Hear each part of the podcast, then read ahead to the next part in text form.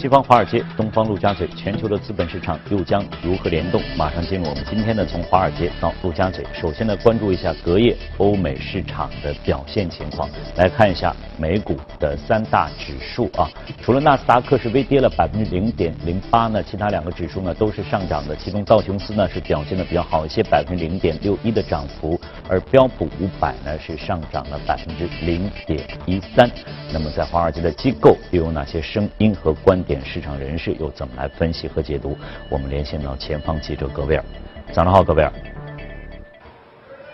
早上，主持人，隔夜美国十年期国债收益率上升至百分之三点零九，攀升至今年五月以来的高位，令到银行类股板块集体上扬。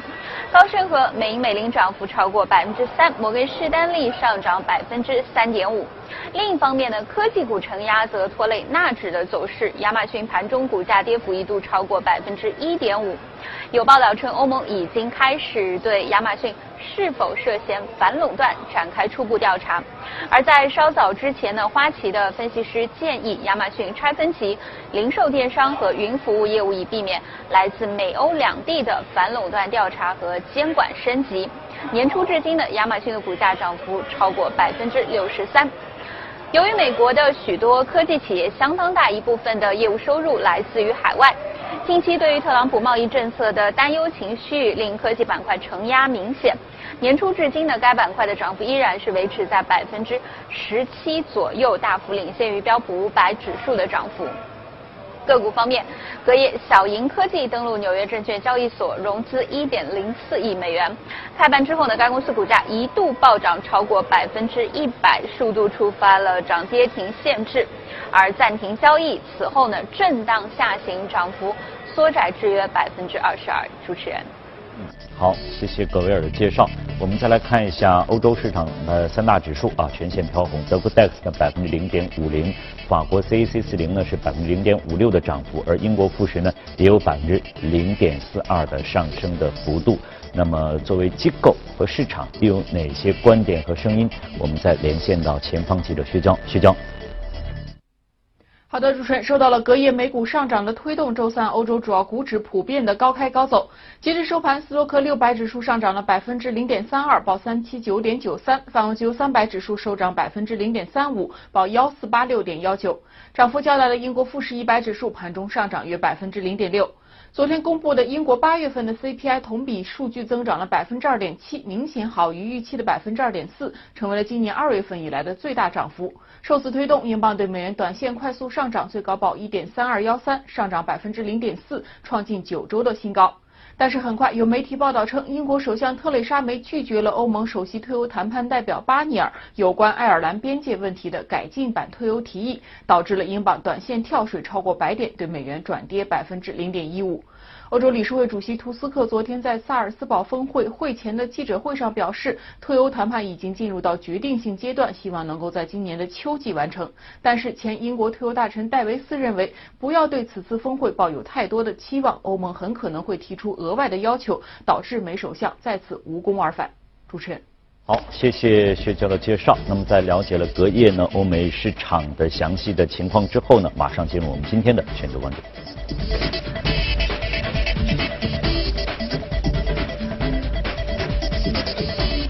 好，今天呢，我们请到演播室的是朱王，早上好，朱王。早上好。呃，朱王要给我们带来的话题呢，可能呃比较冷门吧，啊，但或或者我们用另外一种说法，就是说应该我们是值得我们去关注的，但是好像到目前还没有真正的引起我们的投资者，尤其是普通的这些投资者的关注。我我可以这么说吧？对对可以。嗯，可以这么说。所以呢，我们今天要请朱王跟我们说说美国共同基金的发展，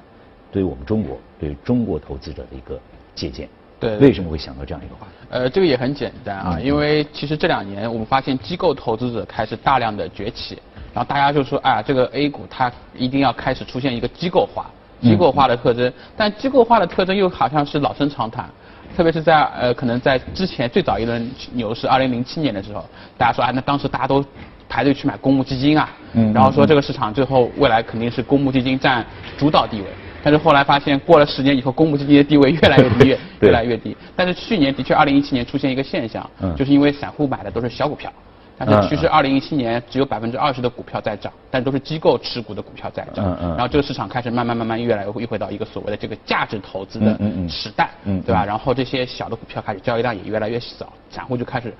嗯。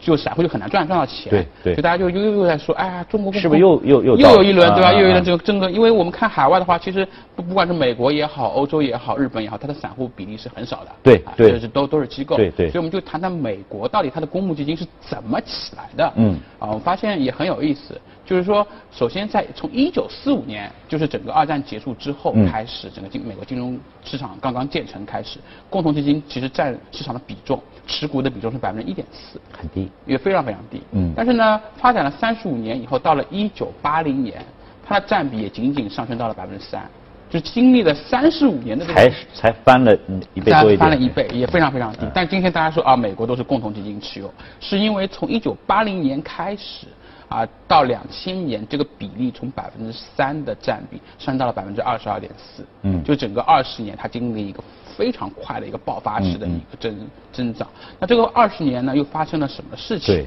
对这很重要，对吧？对当时发生两个事情，一个是美国出现了历史上最长的一轮牛市。嗯在一九八零年的时候，其实当时的道琼斯指数在一千点左右。那到了两千年那网络股泡沫之前，上涨到了差不多一万三千对点，啊，指数涨了十三倍。因为我们知道，在一轮大牛市当中啊，就散户是跑不赢，跑不赢。所以刚又回到你刚才说的，是干不过这些机构了。对，干不过这些嗯机构。嗯对，因为因为也很简单，因为因为在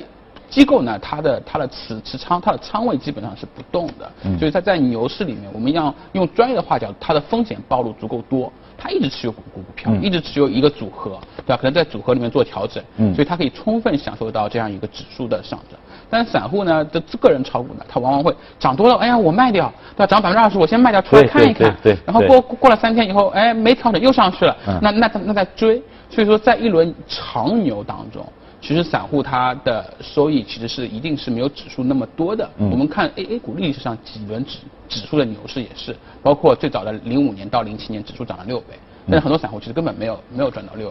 六六倍。然后二零一五年，大家觉得是一个虽然市场上涨以后以后又下跌，但其实指数整体涨了百分之五十。但很多人其实也没有赚到，很多人还是最后还是亏钱的，因为在高位加了杠杆啊，这这这一些，所以大家所以所以在美国这一轮一轮长期牛市当中，因为因为个人投资者他是跑不过机构投资者，所以他开始相信我还是把钱交给专业的人吧，你自己也别折腾了。嗯嗯啊，对嗯，这这是一个这是一件事儿所以嗯第二个可能更重要，就是当时有就养老金。所以为什么今天要讲这个事情？因为中国现在现在顶层也在不断的在讲养老金的一个入市，嗯包括养老金计划的推出。嗯啊，当时就是说养老金计划就是导致美国的企业在美国企业里面工作的这些员工，当你购买养老金的时候，你是可以抵扣税收的。假设我嗯一个月工资有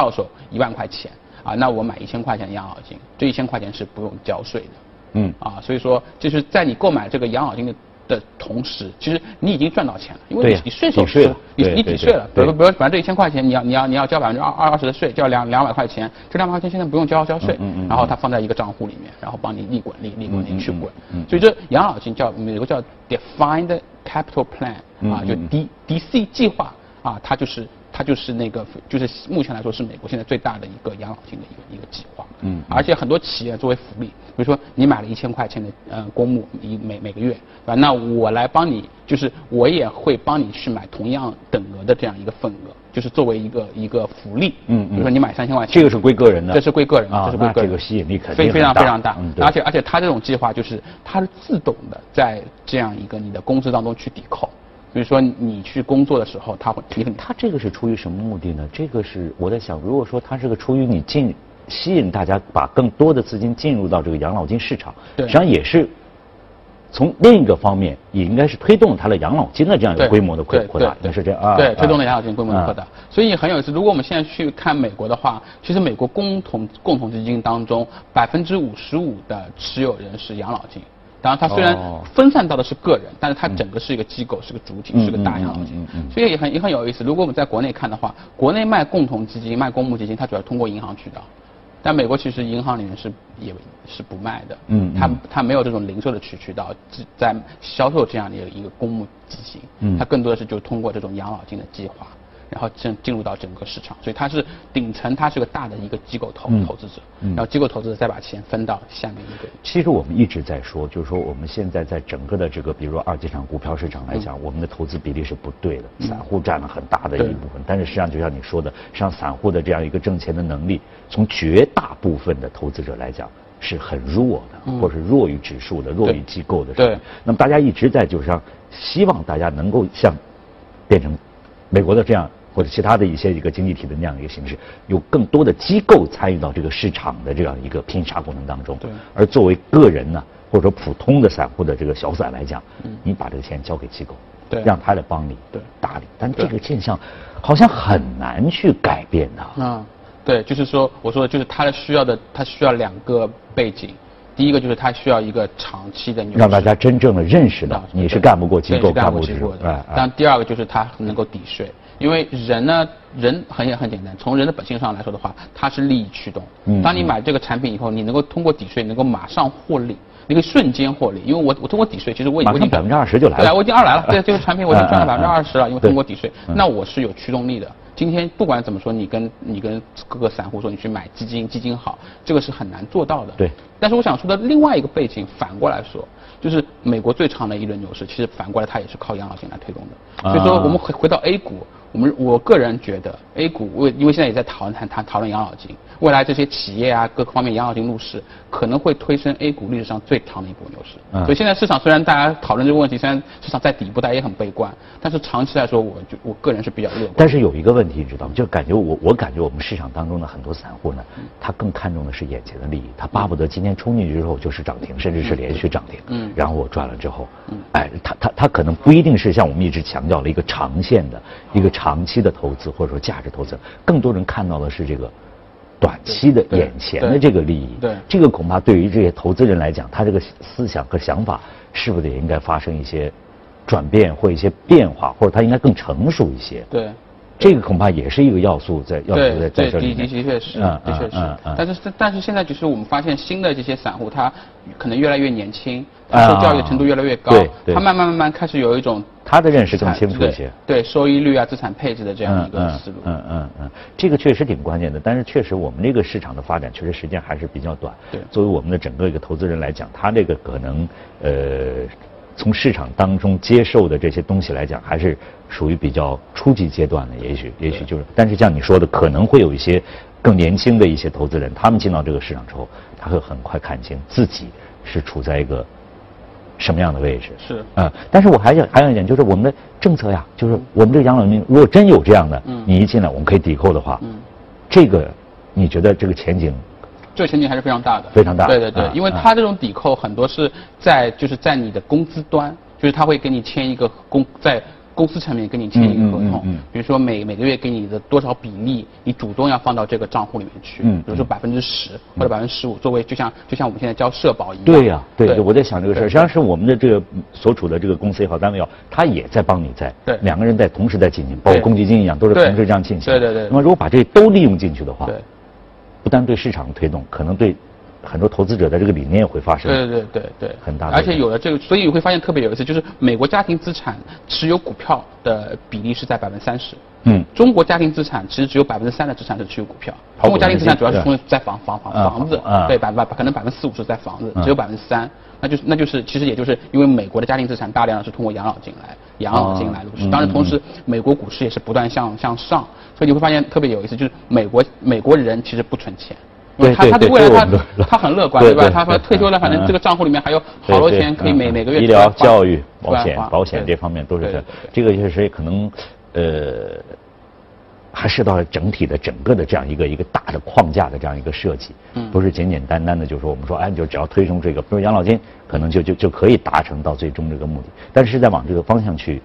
去努力。对，去在走。对，我们就像你说的，可以看到一个前景非常大、非常明朗的这样一个前景在。嗯，好，今天呢非常感谢朱昂，首先就这个话题给我们做的一个介绍、解读和分析啊。我们再来看一则消息，刚才呢在我们和前方记者连线的时候呢，已经呃听到了这个小银科技隔夜呢是在。纽约证券交易所挂牌上市了。那么这个 IPO 首日呢，也延续了此前未来汽车和趣头条的一个云霄飞车的走势。我们以下呢，先来关注一下记者从纽约发回的相关的报道。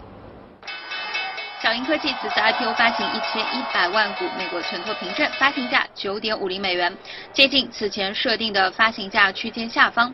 当日开盘价十五美元，此后迅速拉升，涨幅一度突破百分之一百，随后震荡下行，涨幅缩窄至百分之二十四，首日收报十一点八一美元。啊，有些投资者呢，对中概股股的波动，还有包括对啊这个 H 股、A 股的那个这个波动都非常关注啊，非常关注啊，呃，受到了市场环境的影响，我们上市当然是这个这个啊随行就市了。小银科技此次融资总额从此前的二点五亿美元缩窄至一点零四亿美元。今年以来，P2P 频繁暴雷。小鹰科技的招股书显示，七月份该公司的贷款余额和月活跃贷款人数均呈现环比下降。而在美股上市的互联网金融企业当中，趣店、宜人贷和信尔富年初至今股价跌幅均超百分之五十五，和信贷跌幅约在百分之二十六左右。七月份的下降，当然了，P2P 暴雷，呃，有些啊少部分的这个投资者呢，啊情绪出现波动了，啊，但是我们很快的就就恢复过来了，啊，那么呢，呃，在这个 P2P 这个行业里面，网贷这个行业里面良莠不齐，啊，那么呢，有些人分不清楚也是啊很正常的，但是啊，时间能证明一切，金融科技是中国消费金融和小微企业金融啊非常重要的一个补充力量，啊，这一点呢，就是说啊，因为新的技术发展呢，确实能够啊解决那个呃成本的问题，长尾。啊，长尾服务的成本问题也能整也能整解决这个风险风险识别的问题，因为有更多的数据啊。同时呢，我希望呢呢监管呢把这个市场呃更加规范啊，把不合规的企业呢慢慢的淘汰出市场。我觉得投资者应该主要看这些啊公司的这个啊资产质量啊管理能力啊这这些方面。啊呃，另外呢，就不要这个轻信一些简单的宣传，要找些专家咨询。啊，我觉得呢，呃，慢慢的呢，大家会对这一块呢会更加的有呃清晰。第一财经记者葛贝尔、黄宗琛，美国纽约报道。好，关注了这则消息之后呢，我们再回到演播室和朱昂再来关注一下今天的热股。我们来关注一下今天的热股。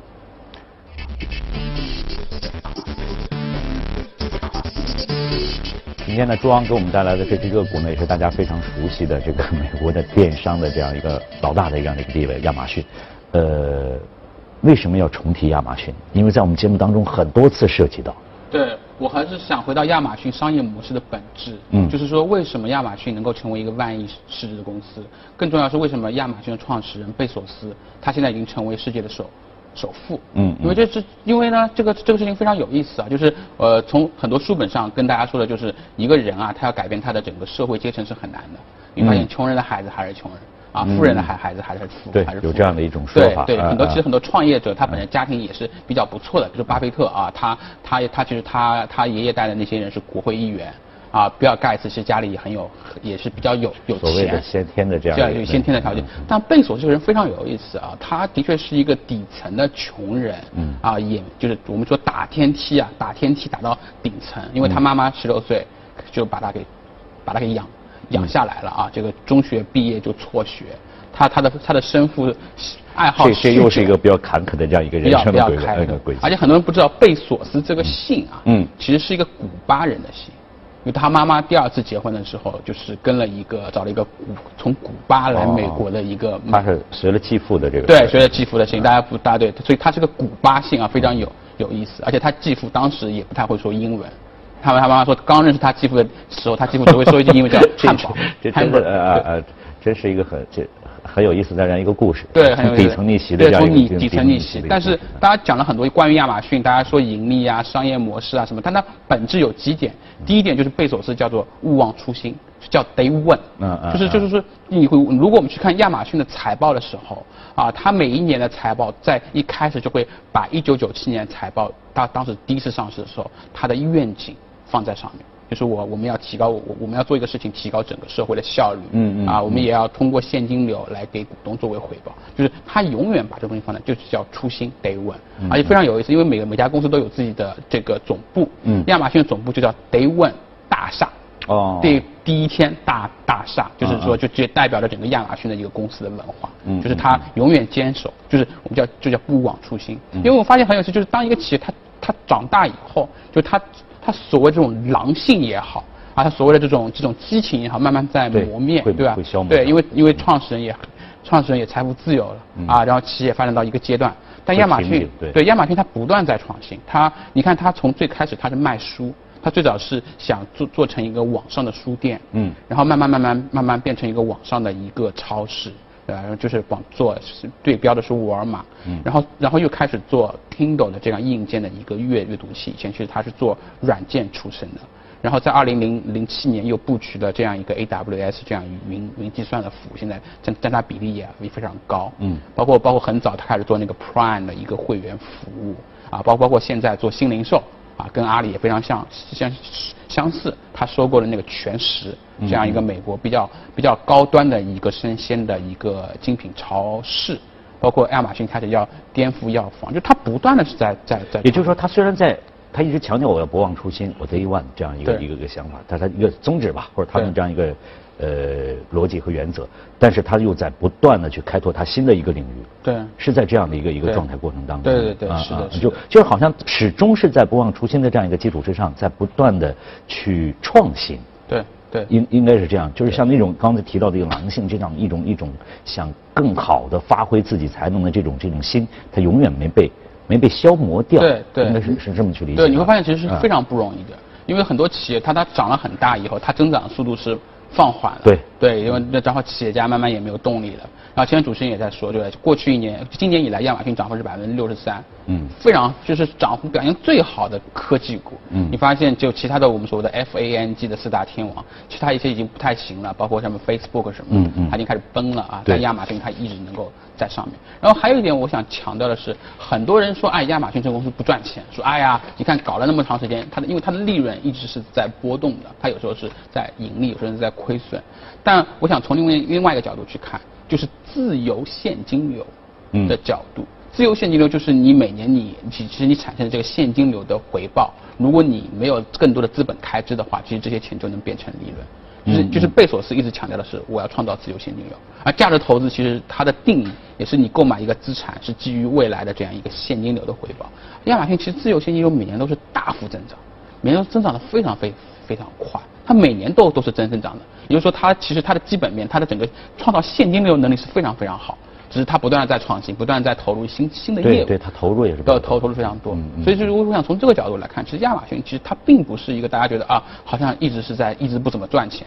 它是一个非常赚钱的公司，只是它一直是在做创新，所以一直有新的业务、新的领域，它把钱投到这个其实也是一件非常好的事情，你没有被淘汰掉。对不然的话，就算你赚了钱，那你可能很快就被淘汰掉或者落后了。对对对这个也是个非常关键的问题。对对对应该说能理解朱昂特别要提到亚马逊的这样一个一个一个想法，就是说，呃，可能我们生活当中逆袭的例子呢不是特别多，但总是有的。对但是关键这个逆袭的人他成功了之后，或者在别人眼里他成功之后，他怎么去面对他的企业，面对他的投资人，对面对他给客户来带来什么？对面对他员工，这个是可能非常关键的问题。对好，今天呢非常感谢朱昂呢来到这个华尔街道陆家嘴，给我们做相关的解读分析。谢谢朱昂。我们再来看一看其他相面呃方面的消息。天文学界呢对国际天文学联合会给冥王星降级呢是一直存在争议的。美国一个天文学研究团队试图为冥王星从行星降级为矮行星方案。一份发表于国际太阳系研究杂志八月刊的最新的研究报告说呢，国际天文学联合会十二年前的决定没有合理的理由支撑，冥王星理应重归太阳系九大行星行列。根据国际天文学联合会2006年发布的太阳系行星新定义，冥王星被剔除出行星行列，降级为矮行星，理由是冥王星体积太小，无力清空轨道周围。新报告针对定义中清空轨道标准提出异议。行星学家菲利普·梅茨格质疑国际天文学联合会根据一个没人在研究中使用的概念界定行星。梅茨格等四人组成的团队研究了两百多年来发表的天文学资料，发现仅有19世纪早期的一份研究资料采用清空轨道这一标准。国际天文学联合会决定天文学术语规范，二零零六年发布的行星界定标准为：不仅要绕着太阳做轨道运动，必须是球体或近乎球体，并且能够清空轨道临近区域，使这一区域内没有其他天体阻碍其运行。梅茨格指出，行星界定标准在二十世纪五十年代有过变化。当时，美籍荷兰裔天文学家科伊伯提出，一个天体是否为行星，取决于它如何形成。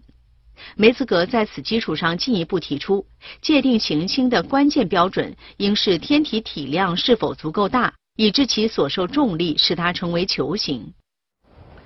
英国两家权威机构日前联合发布了一份评估报告，称尽管数字化浪潮会对部分工作岗位产生影响，但不少研究用吸引眼球的数字预测未来大量就业岗位流失，可能会造成一种误导性的影响。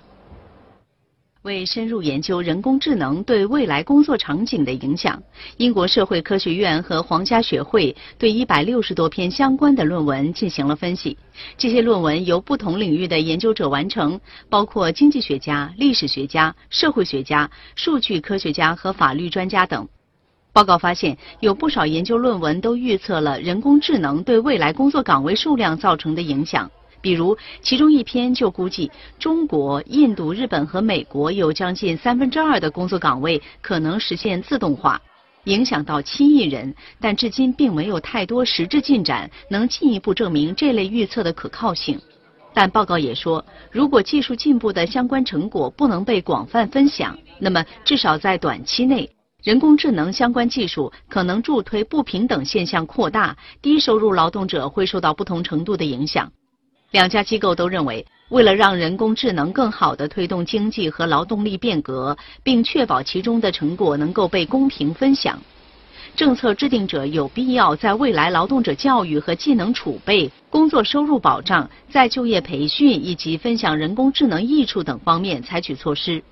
研究人员说，人工智能未来可能会减少一些就业机会，但也会创造一些新机会。这方面还需要更多具体研究。不过，现在就可以采取措施，确保人工智能带来的优势被广泛人群公平分享，让技术真正用于推动生产和增长。